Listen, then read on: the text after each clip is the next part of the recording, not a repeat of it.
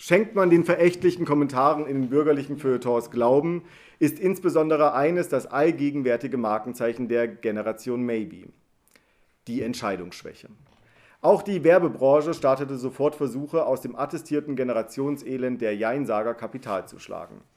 So warb Marlboro mit dem Werbeslogan Don't be a Maybe. Im Herbst 2013 verbot das Landratsamt München diese Kampagne. Begründung, sie ist zu gut. Die Werbung sei nämlich äh, sehr dazu geeignet, Jugendliche zum Rauchen zu animieren, denn es werde suggeriert, Marlboro würde Zauderer in Macher verwandeln. Selbstverständlich erkannte auch die Berufsberatungsszene die Zeichen der Zeit und setzte Klarheit und Entscheidungsstärke ganz oben auf die Liste der Eigenschaften, die durch ihre Dienstleistungen zu erlernen wären. Auf die Jein- und Maybe-Generation spezialisierte Entscheidungscoach beraten außerdem in Fragen des Freundeskreismanagements und der Partnerschaft.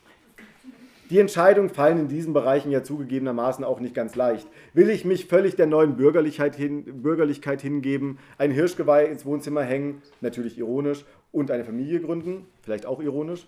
Oder soll ich mich erstmal oder soll ich mir erstmal alles offen halten, in der Hoffnung, dass sich noch etwas Besseres ergibt? Welche alte Freundschaften bringen mich wirklich weiter? Welche schneiden bei einer Kosten-Nutzen-Rechnung eher schlecht ab? Dass das Jein gerade in Zeiten allgemeiner Unsicherheit einen Aufschwung erlebt, kommt nicht von ungefähr. Eine einmal getroffene Entscheidung ja, schließt natürlich eine andere Möglichkeit aus.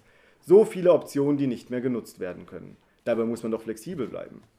Es soll sogar Linke geben, die sich ungern auf eine Politgruppe festlegen und lieber in losen Zusammenhängen aktiv sind. Auch inhaltliche Fragen werden gerne mit einem schwankenden Ja sowohl als auch beantwortet. Wer möchte schon auf eine Position festgenagelt werden?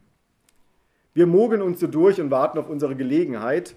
Ein mitteljunger Aktivist, der inzwischen als Redakteur bei der linken Monatszeitung AK arbeitet, erklärte 2009 in einer Ausgabe des Magazins Der Spiegel, die Krisenkinder, die Generation Krisenkinder, dass dort das vielleicht eine Überlebensstrategie sei.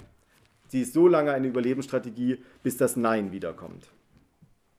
Ist das Jein jetzt also gut oder schädlich für eine Linke, die die Verhältnisse, in denen der Mensch ein geknechtetes und so weiter Wesen ist, eigentlich gerne umschmeißen würde?